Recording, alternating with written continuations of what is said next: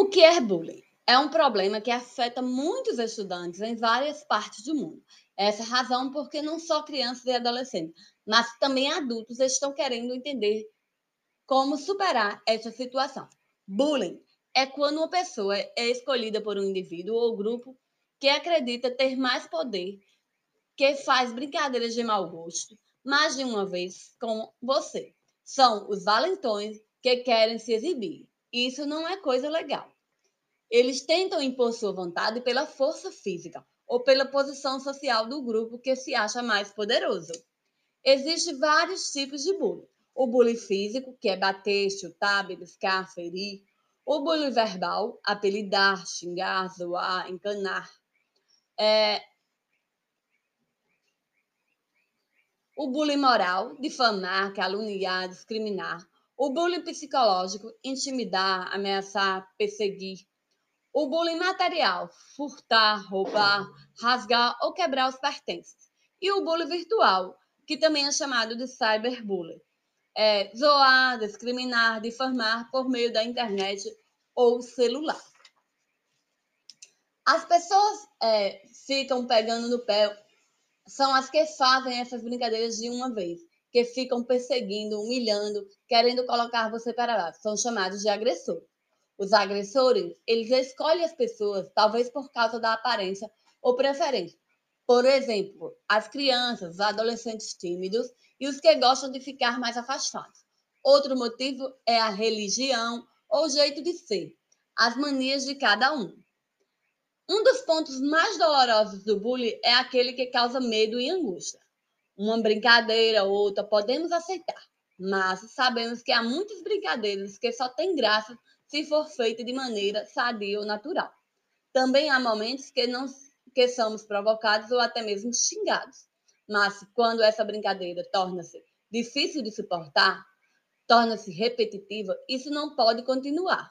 Essas brincadeiras sem graças podem colocar uma pessoa em estado de medo constante.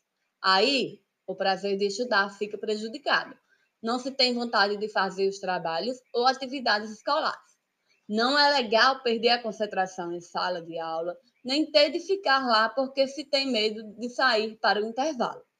Também não é legal não ter vontade de falar sobre o assunto devido ao sofrimento. E quando isso atinge a saúde, é preciso mudar essa situação.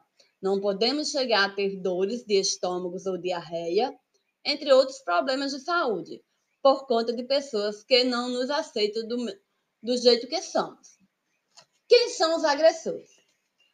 Às vezes, meninos e meninas podem ser agressores. Eles podem ser, ser diretos, podem logo ou exigem, ou agem reservadamente tentando manipular de maneira sorrateira ou dissimulada. Podem também começar agindo reservadamente, tentando impor seus desejos e vontades para obter algum resultado.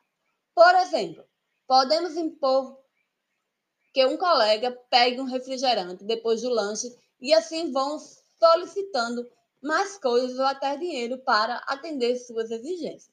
Eles não, eles vão repetindo as ameaças, intimidando, exigindo algo que você não quer fazer ou não pode atender.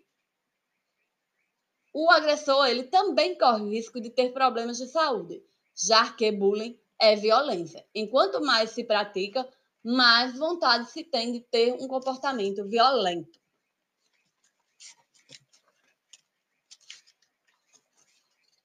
Como resolver esse problema? A melhor maneira de resolver esse problema de bullying, agressão ou intimidação ou brincadeiras de mau gosto, é contar o que acontece para uma pessoa adulta de sua confiança. Para os adolescentes, é importante conversar com o adulto mas, dependendo da situação do bullying, isso deve envolver outras pessoas para ajudar a resolver a situação. Por exemplo, pode contar que a vítima de bullying não consiga controlar a necessidade de vingança e a situação pode se tornar perigosa para todos. Não queira se vingar, não queira brigar com quem agride. Lembre-se de, de que agir com violência só acaba provocando mais violência. O caminho é conversar. E assim é que a gente se entende. Tudo se resolve na vida por meio do diálogo. Acredite nisso.